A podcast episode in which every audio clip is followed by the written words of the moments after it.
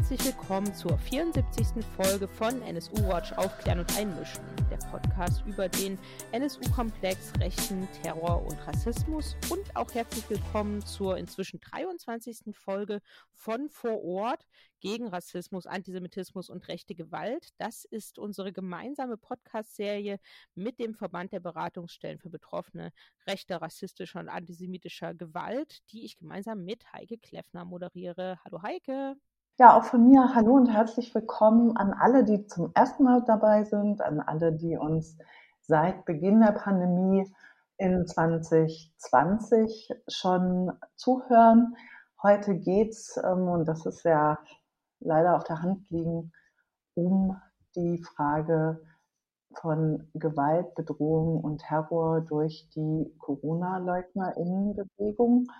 Und wir haben dazu vier Gäste eingeladen, die ganz unterschiedliche Aspekte beleuchten werden. Zum einen Kai Kranich, der beim DRK in Sachsen arbeitet und über GesundheitsarbeiterInnen als eine oftmals wirklich übersehene Gruppe von Betroffenen dieser Gewalt und Bedrohung sprechen wird. Wir haben außerdem mit Micha Natke vom Kulturbüro Sachsen und Robert Andreas vom AIDA-Archiv in München zwei ausgewiesene Experten zu der Frage, wie viel Gewalt und Rechtsterrorismus geht von dieser neuen extrem rechten Bewegung aus.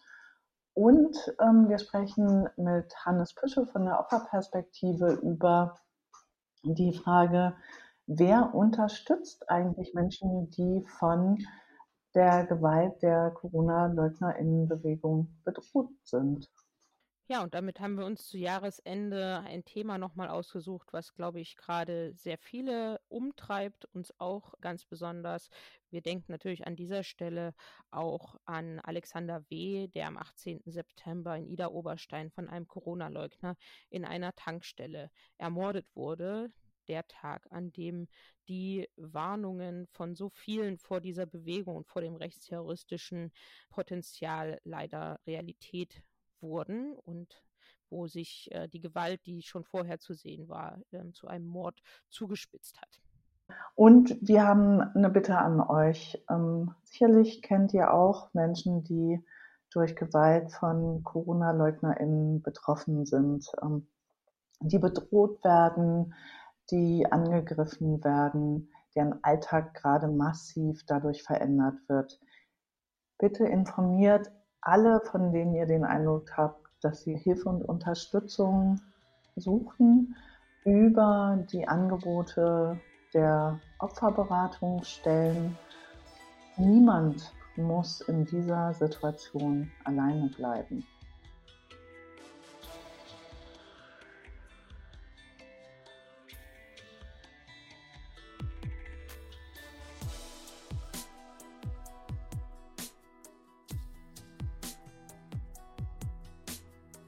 Herzlich willkommen an Sie, Kai Kranich, im ersten Teil des Podcastes.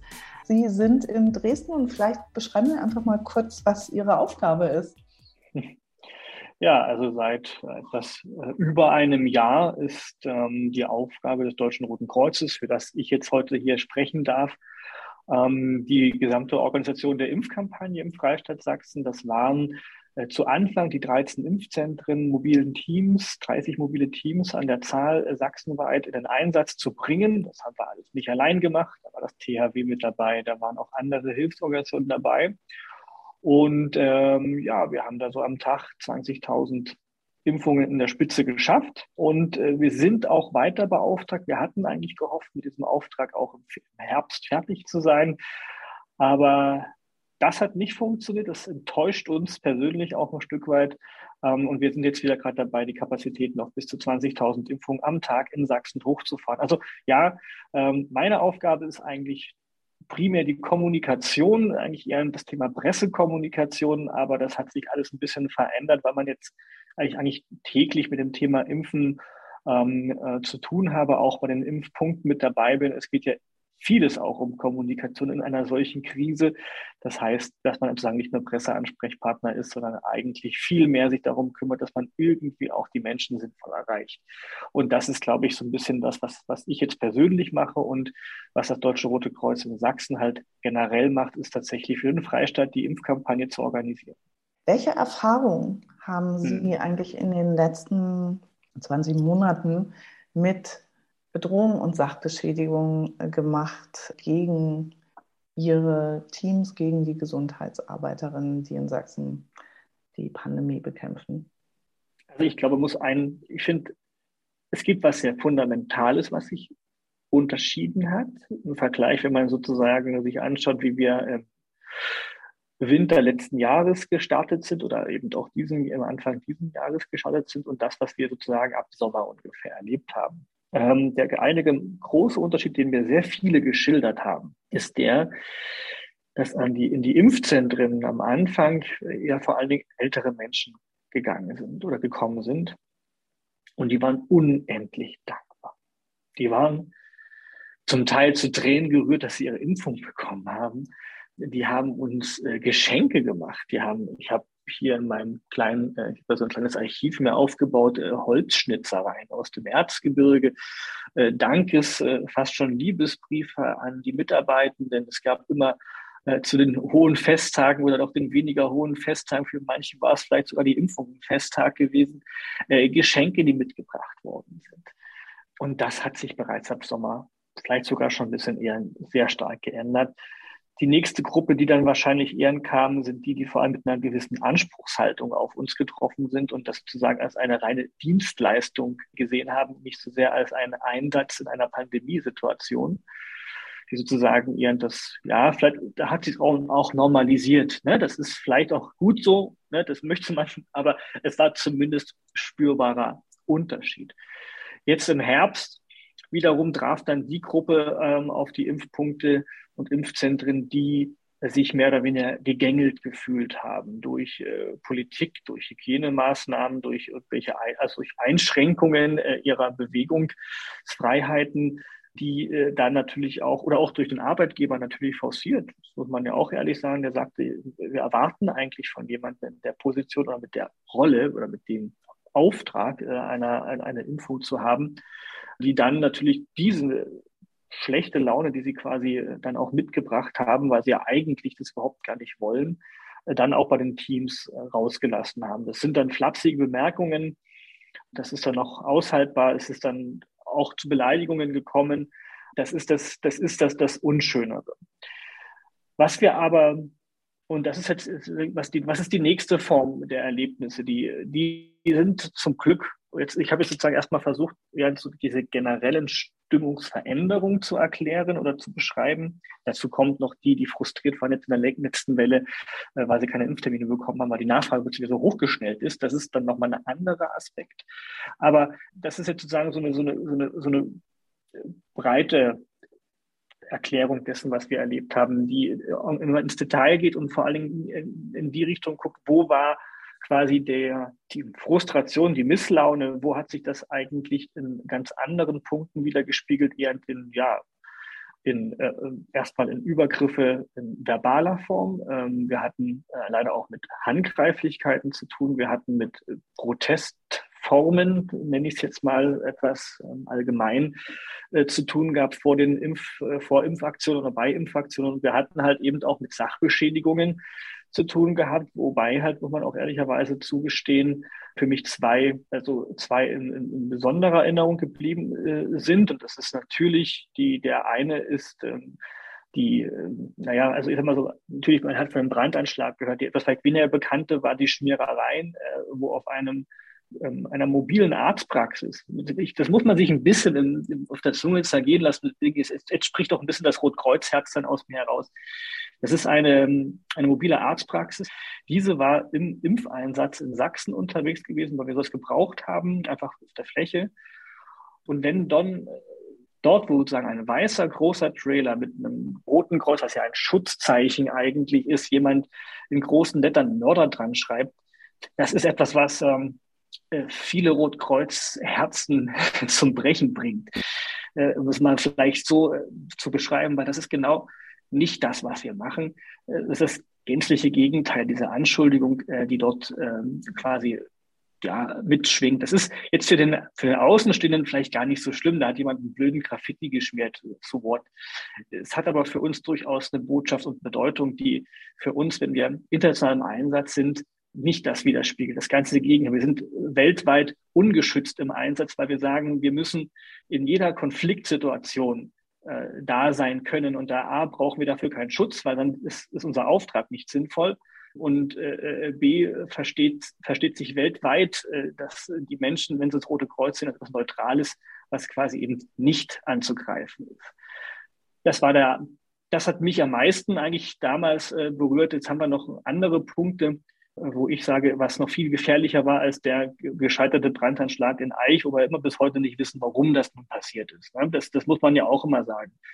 Tatsächlich hat man, ähm, fand ich tatsächlich den, den, die, die Böller-Attacke in Dresden viel krasser, weil sie tatsächlich, wenn jemand Feuerwerkskörper in einen Impfpunkt hineinwirft, äh, der quasi zu den Füßen der Einsatzkräfte zum, zur Explosion kommt, wo daneben Kinder und Frauen sitzen, Kinder, die völlig verstört waren, weil es auch eine enorme Rauchentwicklung gegeben hat.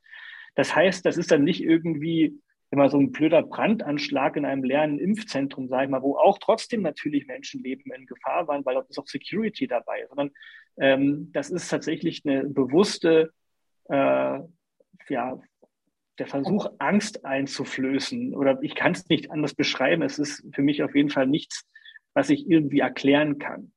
Ähm, der dritte Punkt oder der, der, der dritte ähm, Ding, da, Ding, das welches mir leider in Erinnerung geblieben ist, ähm, aber wie gesagt, das sind wirklich jetzt, das muss man auch mal sehen, wir, wir impfen äh, wir Millionen äh, von, von Dosen, haben wir jetzt über drei Millionen fast verimpft und dann kommt es zu solchen Sachen. Ja, es gab einen Fall, äh, wie gesagt, in, ich weiß nicht, das war im, im Landkreis Sächsische Schweiz, das Erzgebirge wiederum, äh, wo quasi ein Impfteam unterwegs war in einer Gemeinde, dort geimpft hat und in der Mittagspause essen gehen wollte. Und die äh, Mitarbeiterin, dort war es, glaube ich, gewesen, in dieser Gastroeinrichtung sozusagen die Menschen rausgeschmissen hat, das Impfteam rausgeschmissen hat, weil sie sozusagen mit solchen Menschen, die sowas tun, hier nicht willkommen sind.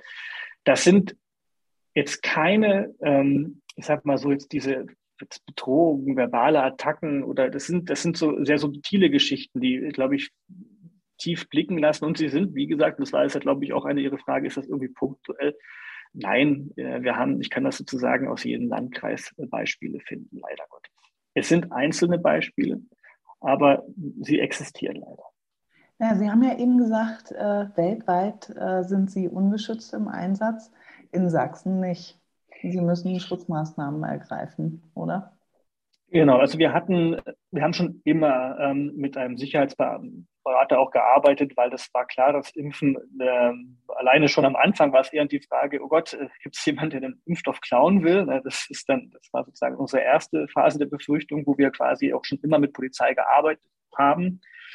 Äh, auch in den Impfzentren ist tatsächlich, weil wir auch bei, bei der Masse an Menschen, die man dort quasi ja ähm, irgendwo ja, als, als Dienstleistung ja auch, beziehungsweise auch als medizinische Vorsorge hier ähm, versucht äh, zu unterstützen, beziehungsweise die, auf die man trifft, ist es auch sinnvoll, da natürlich äh, Sicherheitsdienst zu haben. Wir hatten aber bei den mobilen Einsätzen, also das, was sozusagen, wo man 100 Impfungen am Tag macht, durchs ganze Land fährt mit einem Impfbus oder mal sozusagen in der Gemeindeamt fährt und dort äh, impft, dort hatten wir eigentlich niemals äh, polizeiliche Unterstützung gehabt. Das war jetzt in der aktuellen Impfkampagne, also seit dem Herbst, aus zweierlei Gründen dann an, anders. Das erste, der erste Grund war gewesen, dass die Menschen eben, die sich gegängelt gefühlt haben, die diesen, diese Frust, diesen, diese Wut auf Politik und auf das Land und auf das Impfen, auch bei den Impfteams natürlich rausgelassen haben.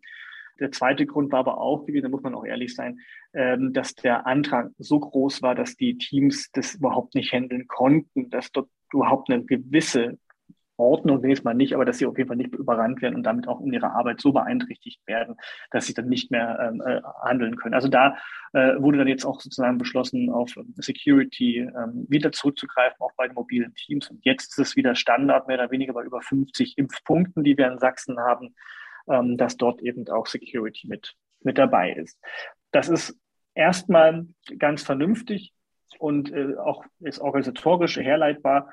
Aber das Momentum, das sozusagen auch aus der Bedrohungslage herauskommt, äh, ähm, die, die wir leider wahrnehmen müssen, ähm, das ist eine Qualität, die wir eigentlich jetzt nicht geplant und nicht eingerechnet haben. Oder wie soll man das sagen, die wir nicht vorhergesehen haben. Mhm. Oder wenn man äh, Ihre Beschreibung hört von dem, womit die Gesundheitsarbeiter in, in den Impfzentren und Bussen konfrontiert sind, dann stellt sich ja auch die Frage, was wünschen die sich und welche Veränderungen gibt es auch? Ja, also oft ist es ja so, ähm, dass ehrenamtliche Arbeit ähm, beim DRK oder im ähm, medizinischen Bereich, dass Leute damit ja auch ganz selbstverständlich vor Ort bekannt sind, in die Öffentlichkeit gehen. Hat sich das unter Umständen auch verändert? Also gut, das, das kann ich jetzt sozusagen aus eigenem ähm, Erleben heraus erzählen. Ich suche immer wieder Interviewpartner. Äh, das ist für mich das Beispiel, wenn, wenn sozusagen Journalisten anfragen, wir möchten mit dem Arzt mal sprechen und mit dem, mit dem Ehrenamtlichen und so weiter. Ja, und da merke ich jetzt sozusagen aus meiner Perspektive jetzt im Bereich der Presse- und Öffentlichkeitsarbeit, dass ich da schon ein bisschen besser mehr suchen muss. Immer wieder ich auch sozusagen die Abfuhr bekomme. Ich möchte nicht mit Namen auftauchen, nicht mit Gesicht oder ich ne, ich wohne in einer kleinen Gemeinde und viele meiner Freunde sind da kritisch, sie müssen das nicht unbedingt hören. Ja, sowas gibt es leider auch was ich eher ein bisschen an die Gesellschaft dann auch wieder zurückspiegle, ist vielleicht der Punkt, dass es so weit kommen ist, hängt auch mit dem, mit dem Schweigen der Geimpften zusammen. Denn wir müssen ja auch mal sagen, die größte Demonstration, dass, also, dass die Pandemiebekämpfung auch von, von, der, einem Großteil der Menschen getragen wird, das sind die Impfzahlen, die wir täglich erleben im Impfzentrum. Es ist ja nicht so, dass wir sozusagen jetzt um jede Impfung gerade aktuell äh, kämpfen müssen, dass, dass wir mehr Nachfrage haben äh, als eigentlich äh, wir anbieten können. Aber trotz alledem ist die gesellschaftliche Diskussion um, äh, dreht sich um die, die dagegen sind. Und ich meine halt deswegen, das fand ich, das hat mir eine, eine Frau im Erzgebirge mal erzählt, die meinte, zum einen, ähm, sind, Herr Kranich, könnten Sie nicht mal ein bisschen mehr die in den Fokus bringen, äh, die sich impfen lassen haben? Ja gut, okay, nehme ich gern mit, ist aber jetzt, kann ich jetzt nicht, das ist, die, Sie müssen sich einbringen in die, die Diskussion, die, die besteht, äh, um, um zu zeigen, dass diese Blasen nicht so groß sind oder sie müssen äh, dafür arbeiten, dass diese Blasen, in der sich manche auch verloren haben, auch kleiner werden.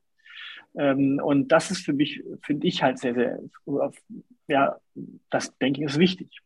Das DRK war ja auch 2015, 2016 in Sachsen schon in der Situation, dass Mitarbeitende, die ähm, Geflüchtete unterstützt haben, die dafür gesorgt haben, dass es eine vernünftige Aufnahme gab, eine vernünftige Unterbringung, dass die auch angegriffen wurden und bedroht wurden.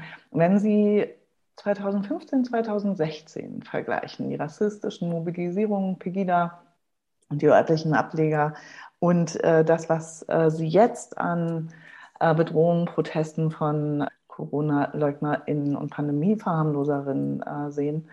Wo sehen Sie Parallelen und wo sehen Sie aber auch Unterschiede? Naja, Parallelen sind, glaube ich, hm, das ist eher das, was ich auch gesagt habe, Krisen im eigenen Land zu bewältigen, ist eigentlich was, was wir gut gekonnt haben oder gut können, vielleicht auch, eingeübt in äh, Evaku Evakuierungen aufgrund von äh, Bombenfunden, Evakuierungen aufgrund von Hochwasser, also das Managen von Hochwasserlagen. Äh, da war es eigentlich immer sehr einfach, glaube ich, vielleicht auch ehrenamtlich zu sein, weil man sehr schnell und sehr einfach auch zum, jetzt, jetzt klingt ein bisschen blöd und banal, man ist ein kleiner, ein kleiner Held gewesen. Ich glaube, das hat auch viele Ehren, das trägt auch das Ehrenamt, dass, dass man sozusagen auch sagen kann, man macht etwas echt mit Sinn. Und ich weiß, dass das, was ich tue, wirklich jemandem direkt auch zugutekommt. Und das ist etwas, ein Grundmotiv, was auch in der Flüchtlingskrise getragen hat die, äh, und auch bei der Impfkampagne trägt, dass die Menschen sich engagieren, ob nun ehrenamtlich oder hauptamtlich beim Roten Kreuz, weil sie halt sagen, das ist etwas, was total wichtig ist, was, was, was mir einen Sinn gibt und wo ich weiß, dass ich jemandem helfe, aber dass man, ähm, das haben wir halt dann 2015, 16 gelernt, bei sowas auch sehr viel Gegenwind sein kann, das war tatsächlich was Neues für uns auch gewesen. Und ich meine, dass wir wirklich international auch ähm, in den Einsätzen sind, Da ist man vielleicht auch noch ein bisschen anders geschult, das gebe ich ehrlich zu, als sozusagen alle Ehrenamtlichen, die wir hier in Sachsen haben, sind ja immerhin auch 15.000 an der Zahl. Ähm, das, das, das ist vielleicht nochmal ein anderes Thema. Aber ja, in 15 war es auch so gewesen, dass man ein Stück weit zwischen den Fronten stand, zwischen den einen, die gesagt haben, wir versorgen die Menschen zu schlecht. Das gab es auch. Und zwischen denen, die gesagt haben, warum macht ihr das überhaupt?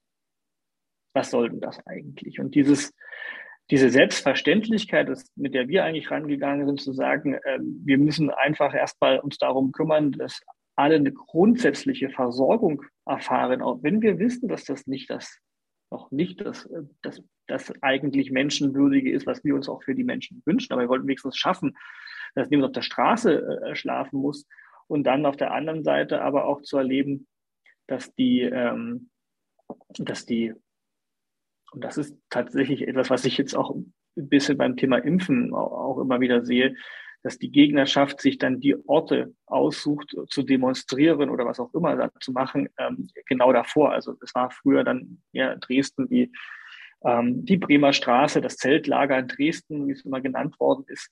Ähm, das sind jetzt Demonstrationen vor Impfpunkten, die jetzt noch sehr klein sind, aber gerade also damals war es noch mal, wie soll ich sagen, oder Heidenau. Ich war auch in Heidenau mit gewesen, als die äh, als da der der Mob wütete. Das sind ähm, Dinge, die haben sich auch bei mir eingebrannt. Das sind ziemlich krasse Erlebnisse die, die habe ich jetzt in der, zum Glück in der geballten Form, wie wir sie damals, wie wir sie damals erlebt haben, jetzt in der Impfkampagne nicht erlebt. Aber auf der, auf der anderen Seite äh, muss man aber auch sagen, dieser, dieses Gefühl in irgendeiner Art und Weise, dieser Eindruck, ähm, die, man hilft und es wird von anderen kritisiert, dass man hilft. Das ist, klingt jetzt blöd, ich finde dafür nicht mehr Worte, weil es so ein, so ein Widerspruch in meinem Kopf ist. Es ist so, wie als wenn so zwei Synapsen irgendwie sich gerade abstoßen, weil sie überhaupt nicht in den Kopf zusammenkriegen. Das ist sozusagen etwas, was bei vielen Helfenden auch äh, übrig geblieben ist und die das immer noch, glaube ich, glaube ich, durchaus beschäftigt, ja. Also diese Parallele kann ich, kann ich ziehen. Es ist anders, trotz alledem, der, die aktuelle, der aktuelle Einsatz, ich sag mal so, der geht einem keinem vorbei. Also auch ne, wir, in der Flüchtlingskrise haben wir uns um mehrere hunderttausend Menschen gekümmert. Und wir hatten eine durchaus respektable Gruppe von Menschen, die uns geholfen haben dabei. Und wir hatten eine, das war, mag ich nicht, ob die größer oder kleiner war. Ich weiß es nicht. Ich mag es nicht einschätzen, äh, äh, die dagegen war.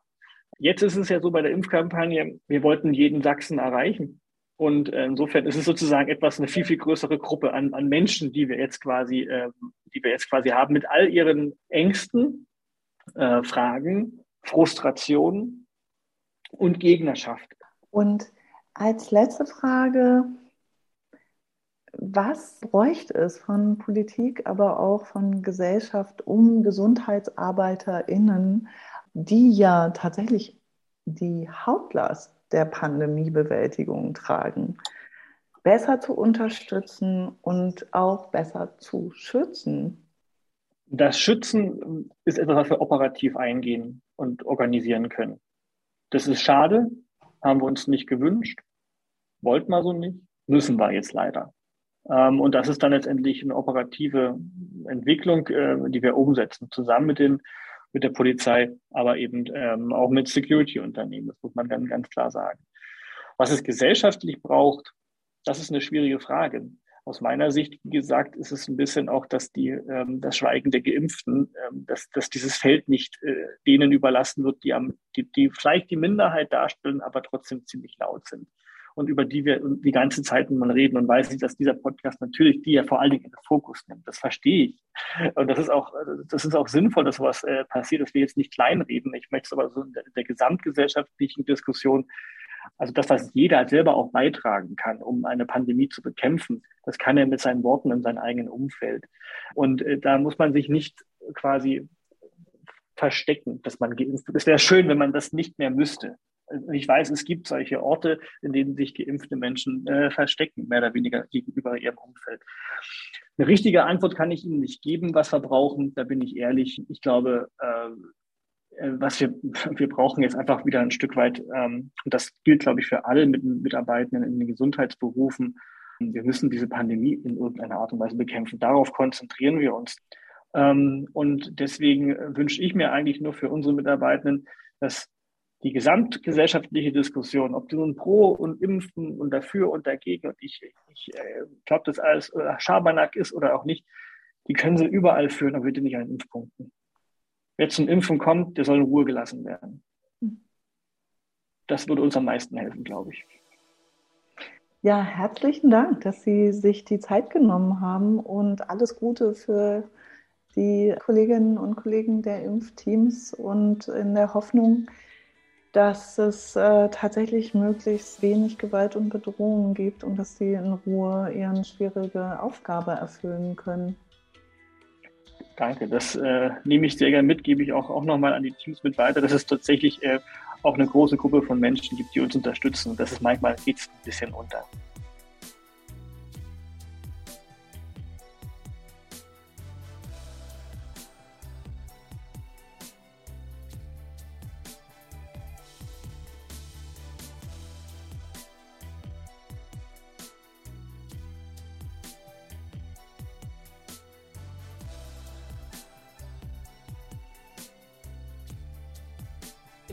Teil von dieser Folge von Vor Ort begrüßen wir Michael Natke. Er ist Fachreferent beim Kulturbüro Sachsen und wir freuen uns auch mal wieder Robert Andreasch hier bei uns zu Gast zu haben. Er ist Teil von NSU Watch und arbeitet auch für das AIDA-Archiv und hat in den letzten Monaten viele, viele Aufmärsche von Corona-LeugnerInnen ähm, dokumentiert und arbeitet zum Thema. Hallo, ihr beiden.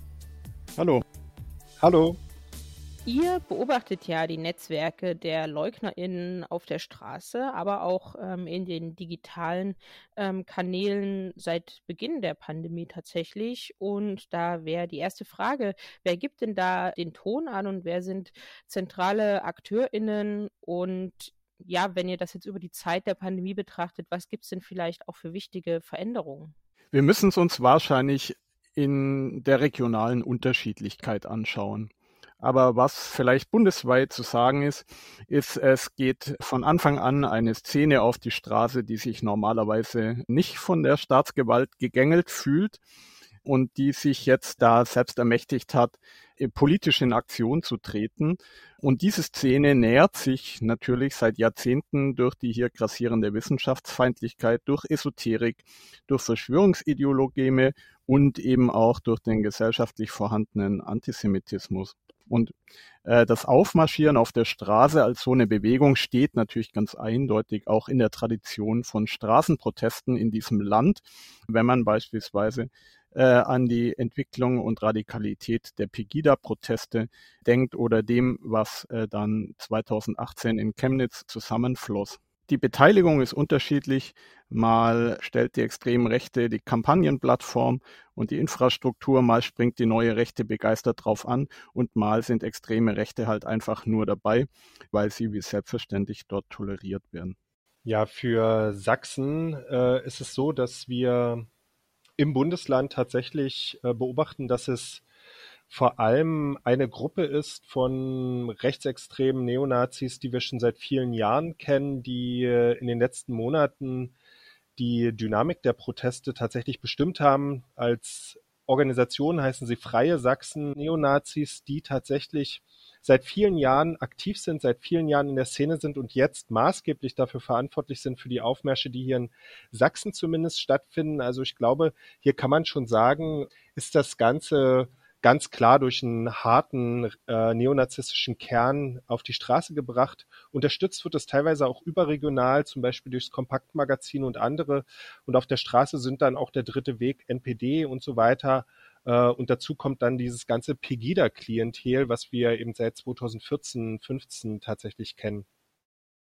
Also könnte man sagen, dass diese Mobilisierung auf der Straße vielleicht auch ein Stück weit die Fortsetzung der vergangenen Rechtmobilisierung der letzten Jahre ist? Also ihr habt schon die Stichworte Pegida genannt.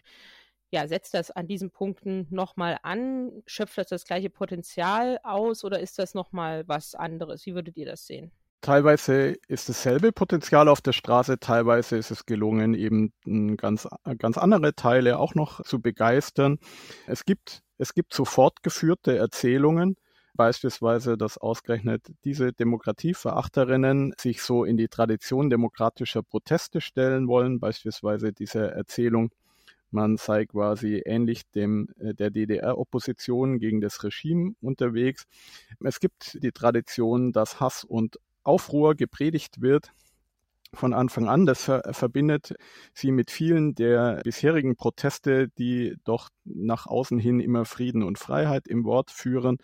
Und ich, ich würde sagen, so nicht immer war das aufgrund der anfangs fehlenden Dynamik überall zu erkennen, aber Szenebeobachterinnen und Szenebeobachter haben ja doch von Anfang an auf die radikalen Inhalte, auf personelle Kontinuitäten und auf sich ergebende Problemlagen aufmerksam gemacht. Ja, also ich äh, kann da nur beipflichten, was Robert Andreas sagt. Auffällig ist für uns auch der Versuch, eben an diese Ästhetik und Rhetorik der Demonstration zum Ende der DDR im Sommer und Herbst 1989 anzuknüpfen. Das hat ja auch schon Pegida versucht, aber ich glaube, es funktioniert jetzt umso besser, weil natürlich staatliche Maßnahmen zur Eindämmung der Pandemie ja tatsächlich an bestimmten Stellen auch Freiheitsrechte beschränken und es dann einen besseren Aufhänger gibt, immer wieder zu betonen, dass man sich in einer Diktatur befinde und es einen Umsturz braucht, äh, eine neue Gesellschaftsform braucht tatsächlich. Jetzt hat man ja den Eindruck äh, gehabt, dass sich hier auch was wiederholt, was wir ja auch vor allem beim Umgang mit der rassistischen Pegida-Bewegung, aber auch quasi mit allen extrem rechten Bewegungen der letzten drei Jahrzehnte gesehen haben, nämlich von offizieller Seite so eine Beschwichtigung, das ist ja alles, wir sind ja immer nur besorgte BürgerInnen. Und die Frage an euch beide ist, auch mit den regional unterschiedlichen Blickwinkeln, habt ihr den Eindruck, dass dieser ähm, Umgang von Verharmlosung, Kleinreden, dass dieser Umgang auch die Bewegung erst so richtig stark und auch noch militanter gemacht hat. Ja, ich glaube, es ist schon nicht denkbar und analysierbar ohne den Blick auf jahrzehntelange Verharmlosung der Entwicklung und der extremen Rechten insgesamt. Also ein jahrzehntelanges Zurückweichen des Staates gegenüber der und vieler Teile der Gesellschaft gegenüber der extremen Rechten. Äh, das fällt einem jetzt auf die Füße und das kann ja jetzt deswegen auch nicht so einfach gestoppt werden. Und wir hatten einfach die Radikalität vom Straßenprotest bis zum Mord ja schon in vielen früheren Fällen.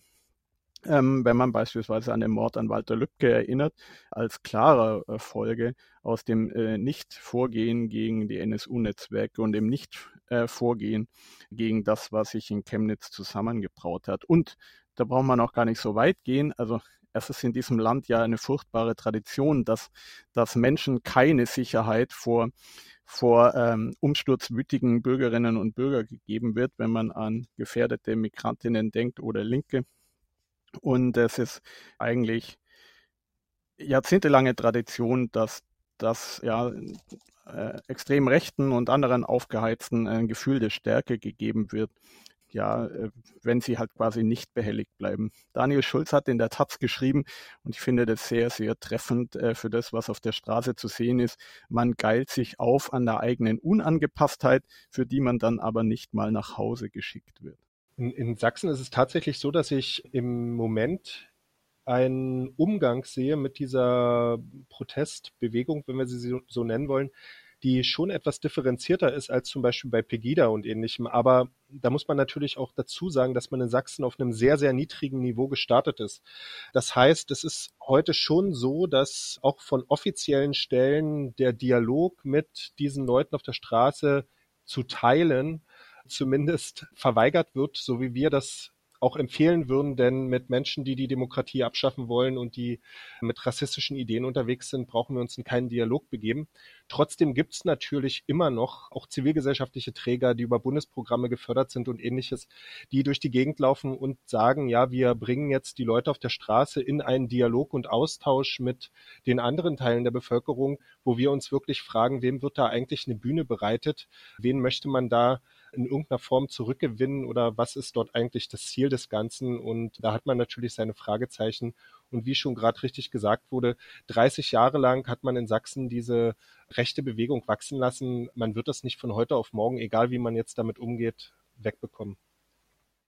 Micha, du hast ja jetzt gerade über Sachsen und den teilweise anderen Umgang äh, gesprochen, aber wenn ich mir jetzt beispielsweise den Erzgebirgskreis vor Augen führe, wo die CDU, die FDP, die Freien Wähler einen Antrag von NPD und AfD gegen 3G-Maßnahmen im eigenen Kreisrat unterstützen, dann habe ich schon den Eindruck, dass diese Normalisierung von extrem rechten Positionen doch sehr weit fortgeschritten ist.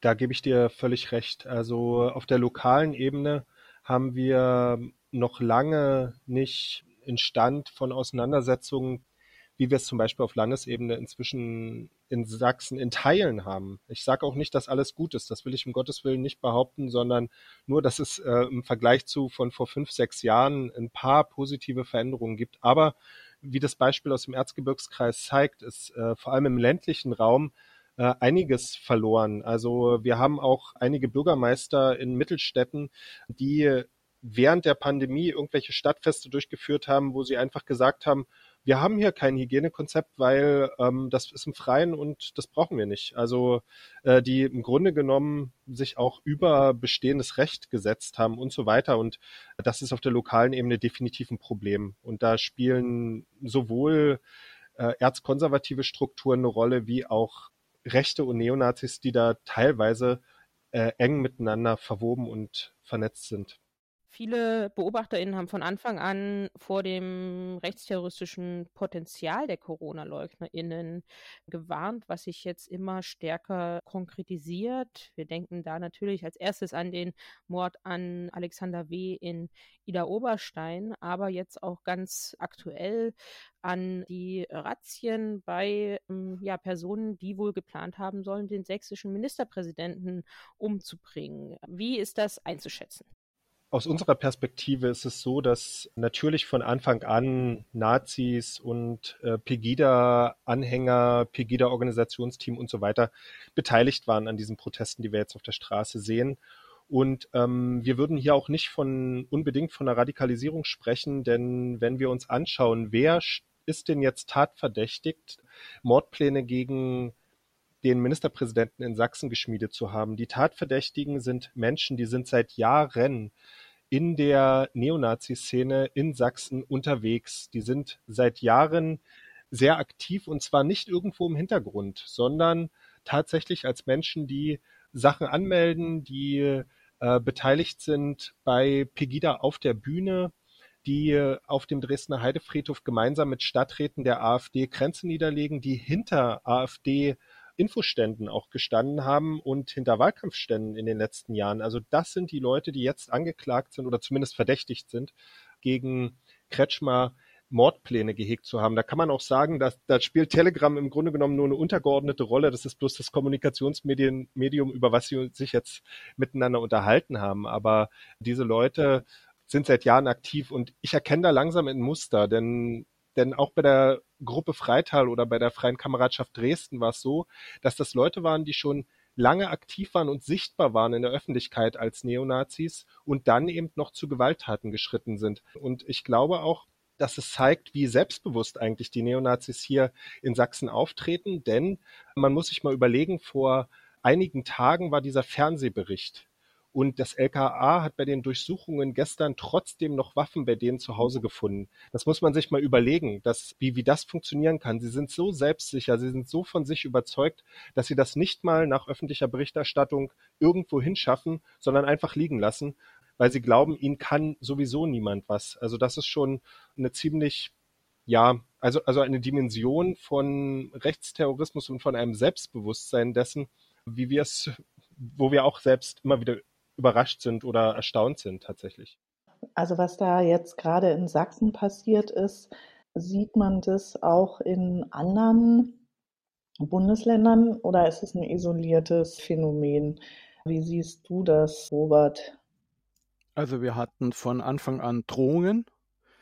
Mit Gewalt und wir hatten von Anfang an auch eine militante Entwicklung, wenn wir beispielsweise an Anschläge auf Testzentren, Brandanschläge, Schusswaffenattentate auf Impfzentren denken, äh, Bedrohung von Lokalpolitikerinnen, Lokalpolitiker, Bedrohung von Ärztinnen, Ärzten, Pflegepersonal. Wenn wir an die äh, vielen, vielen Übergriffe denken auf Medienvertreterinnen, Medienvertreter entlang der sogenannten Corona-Proteste. Ähm, also zusätzlich zur äh, radikalen Ideologie, die dort vertreten wird, äh, kam auch von Anfang an ein, ein positives Verhältnis hm, gewissermaßen zur Anwendung äh, radikaler militanter Mittel.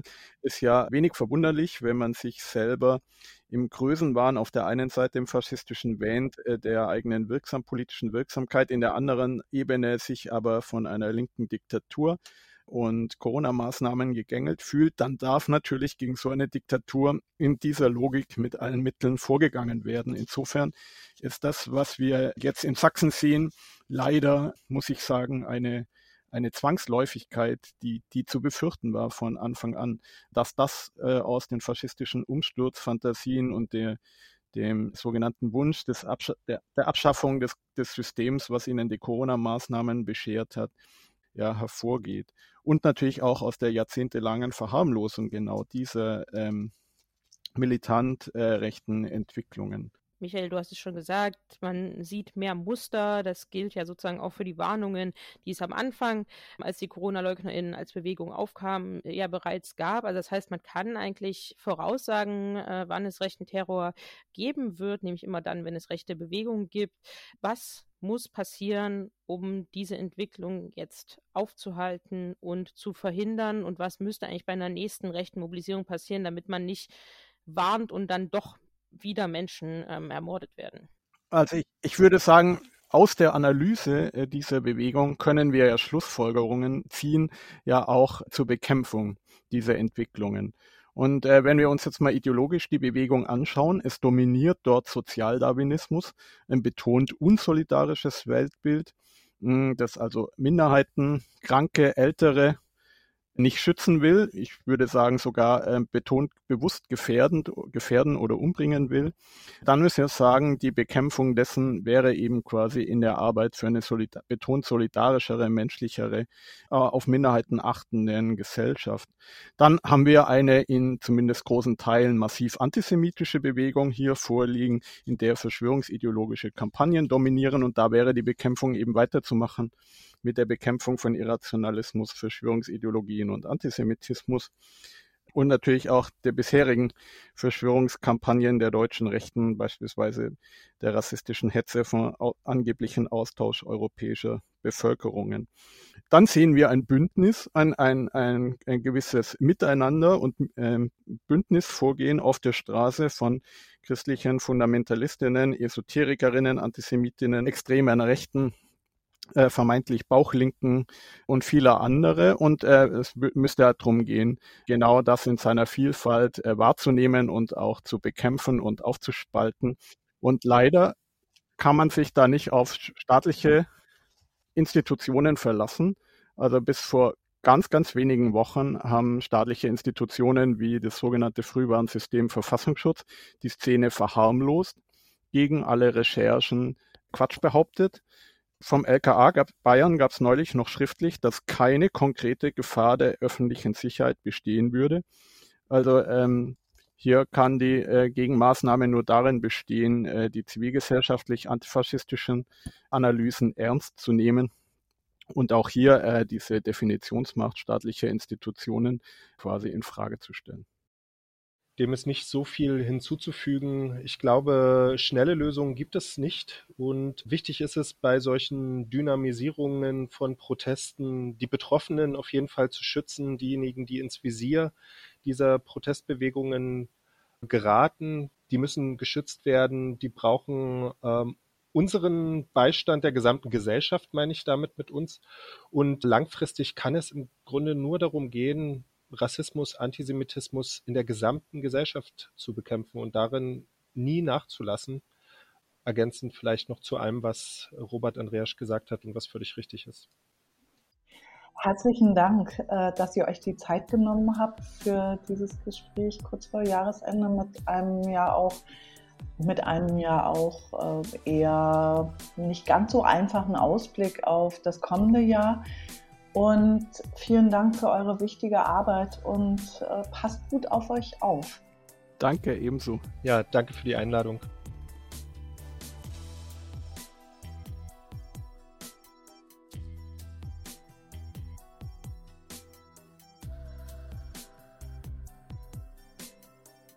Im zweiten Kapitel vom Podcast äh, sprechen wir mit Hannes Fische. Du berätst in Brandenburg Betroffene von rechter, rassistischer, antisemitischer Gewalt bei der Opferperspektive e.V. Herzlich willkommen.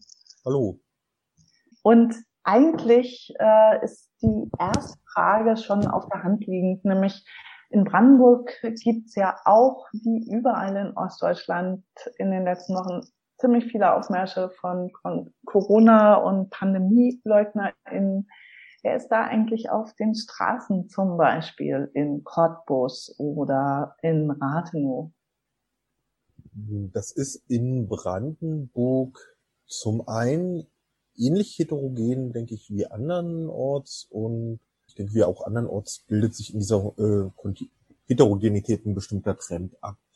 Also ich sag mal, das Spektrum reicht von eigentlich so vom Lebensstil, Auftreten und so weiter her eher linksliberalen Heilpraktikerinnen aus Potsdam West bis hin zu hammerharten Nazis in Cottbus. Ähm, und dazwischen halt alles, was wir in den letzten Wochen gesehen haben, Esoterikerinnen, äh, Antisemiten, äh, Leute, die eine seltsame Kritik an der Regierung haben, Nazis und so weiter. Und besonders bemerkenswert in den letzten Wochen sind zwei Sachen.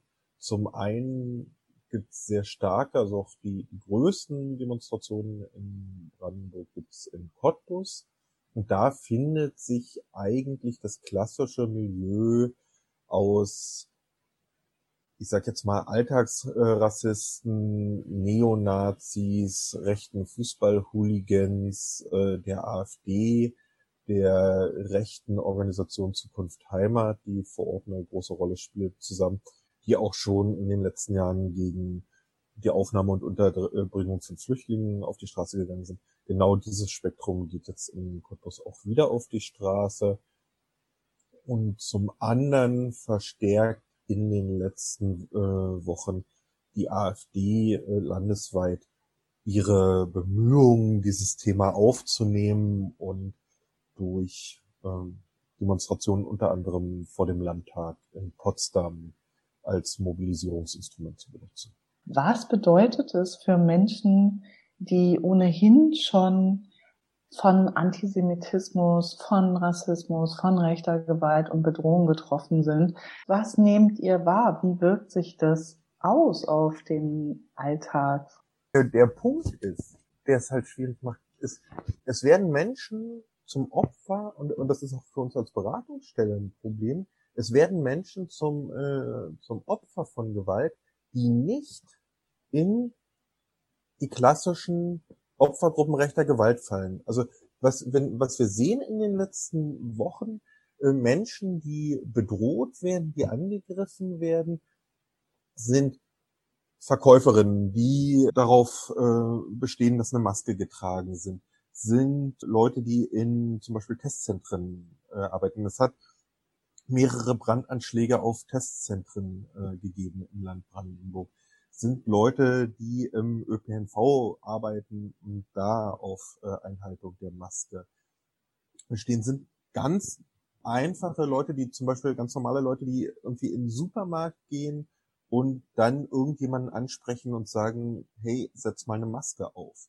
Und dann kommt es zu Gewalt und die treffen halt Leute, die nicht, also die weder, was weiß ich, wie zum Beispiel Angehörige von Subkulturen und so weiter durch ein gemeinsames, äh, gemeinsame Netzwerke verbunden sind oder äh, ja, äh, Personen of Color oder LGBT-Personen, die sich schon lange mit äh, Diskriminierungsmechanismen auseinandersetzen müssen und zum Teil äh, dafür ja auch äh, politische Strukturen, sozialarbeiterische Strukturen aufgebaut haben, die ihnen dabei helfen, über die sie dann Zugang zu Beratungsleistungen wie der unseren äh, bekommen können oder Unterstützung bekommen, sondern das sind Leute, für die sich vielleicht das erste Mal im Leben äh, die Frage stellt, wie gehe ich damit um, Opfer einer politisch motivierten Straftat zu sein, die vielleicht auch noch gar nicht als politische Straftat erkannt wird. Und das ist für, aus der Praxis der Beratungsstellen in gewisser Hinsicht ein neuartiges Problem. Wie erfahren beispielsweise TankstellenmitarbeiterInnen, die angegriffen werden von äh, Maskenverweigerern oder Fahrkartenkontrolleure, wie erfahren die, dass sie sich an äh, die Opferperspektive und an die anderen Opferberatungsstellen wenden können? Also ich glaube, es braucht ein aktives Zugehen. Ich glaube, das sind Leute, die nicht, die sich nicht angesprochen fühlen durch unsere äh, Informationsmaterialien, ja, unsere Flyer, unsere Webseite, unser Social Media Angebot und so weiter, weil sie sich, glaube ich, nicht als Opfergruppe, also in der Regel als Opfergruppe rechter Gewalt sehen.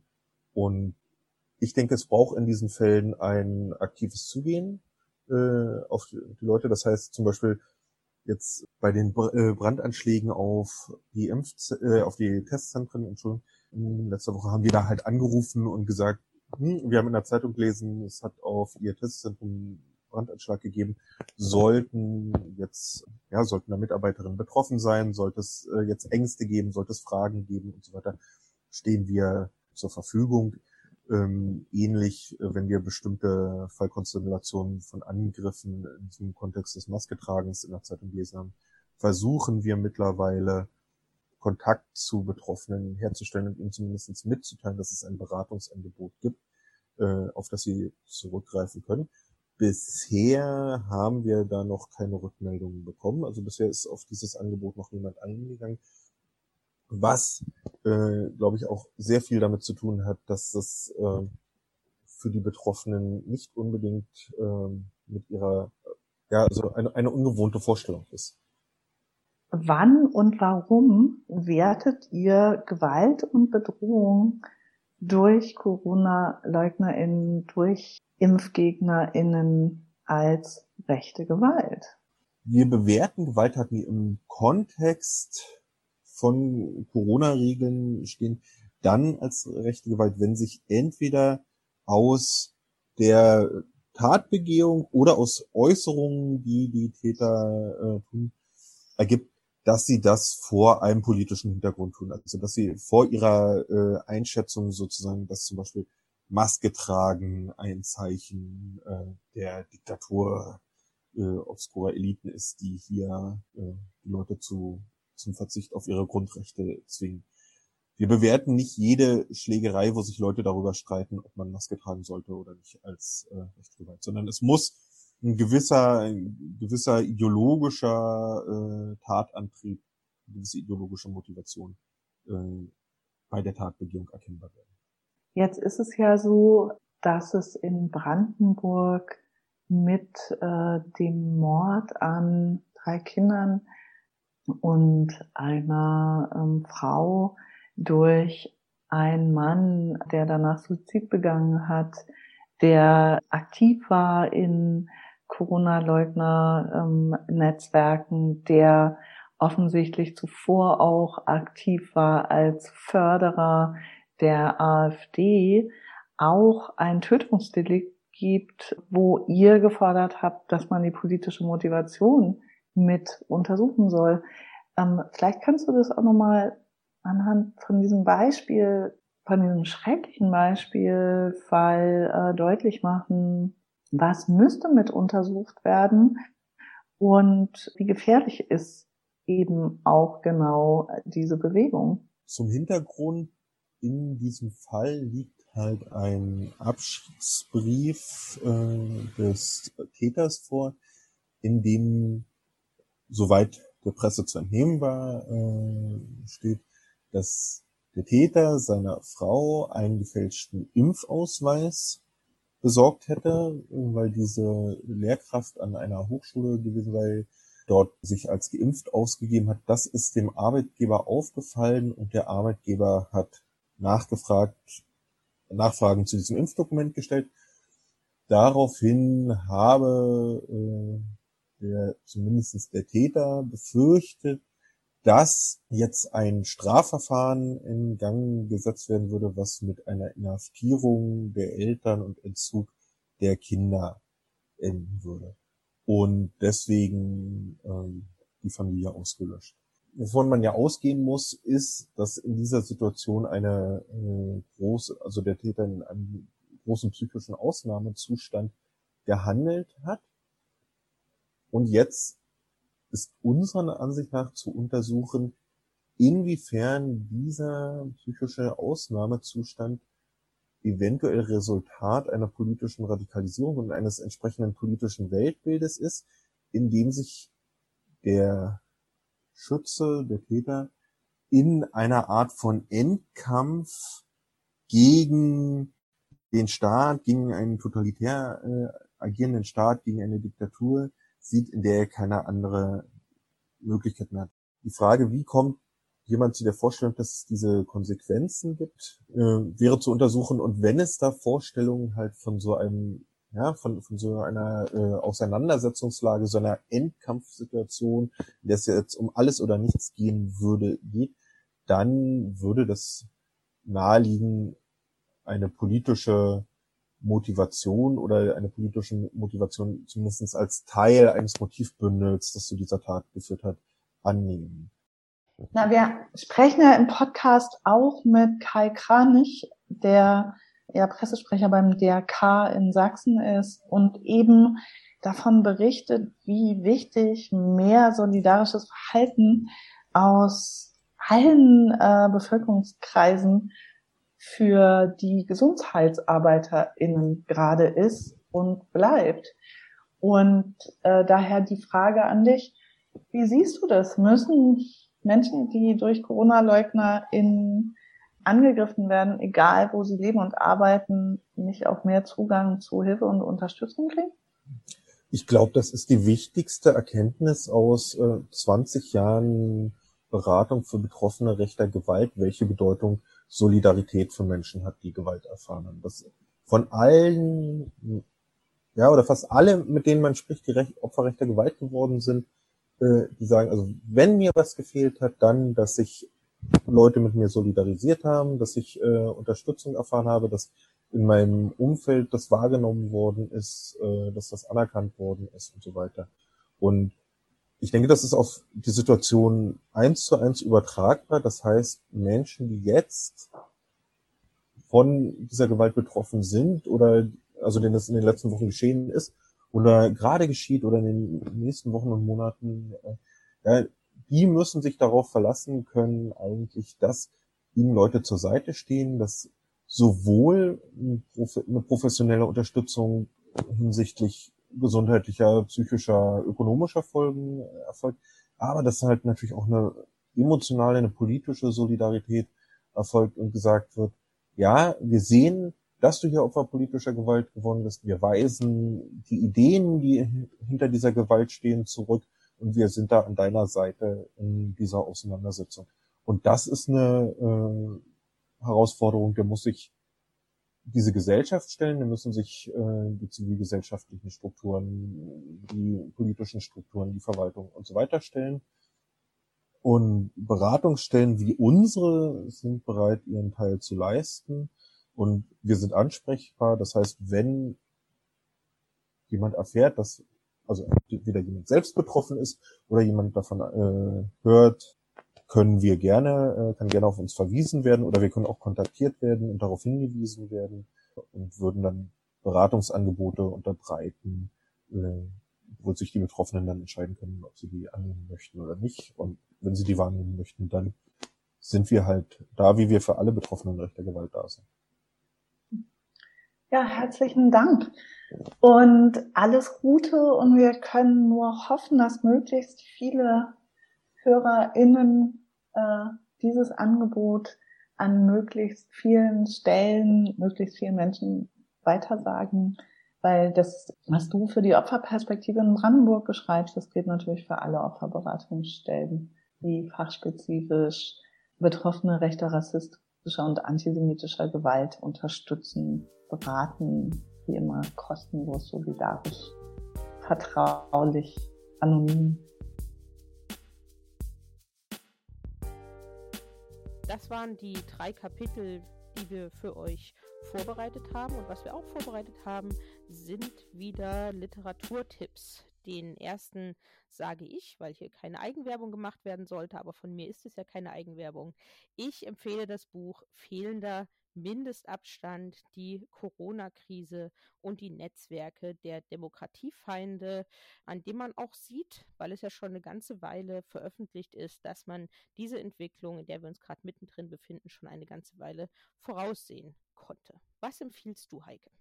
Ich empfehle die zahlreichen Veröffentlichungen vom Verbund der Recherche- und Informationsstellen Antisemitismus, die wirklich sehr präzise das Ausmaß von Normalisierung von Antisemitismus in der Pandemie ausleuchten, verbunden mit der Bitte an alle, meldet antisemitische Vorfälle bitte bei unserem Kooperationspartner RIAS.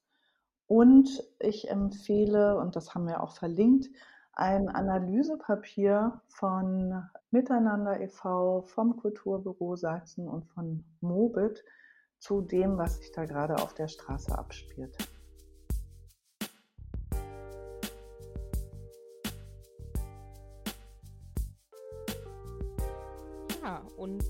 Damit war das die letzte Folge von Vor Ort in diesem Jahr, aber noch nicht die letzte Folge von Aufklären und Einmischen für dieses Jahr. Ich kann schon mal ankündigen, dass wir auch in diesem Jahr wieder beim Chaos Computer Congress einen Jahresrückblick machen werden. Da freuen wir uns schon sehr drauf. Und im nächsten Jahr wird es weitergehen mit vor Ort gegen Rassismus, Antisemitismus und rechte Gewalt. Und wir planen jetzt schon beispielsweise eine Folge zu dem rassistischen Angriff in Köln-Porz, zu dem aktuell der ähm, Prozess in Köln auch läuft. Genau, und wir wünschen euch, allen euren Liebsten, euren Freundinnen, kommt gut, sicher und optimistisch und solidarisch vor allem ins neue Jahr. Ja, und bis wir uns wieder hören, findet ihr uns im Internet nsu-watch.info, Verband-BRG. Twitter und Instagram heißen bei uns nsuwatch und rechte-gewalt und auch auf Facebook sind wir zu finden. Wir hören uns bald wieder. Tschüss, Heike. Tschüss, Caro. Tschüss, alle.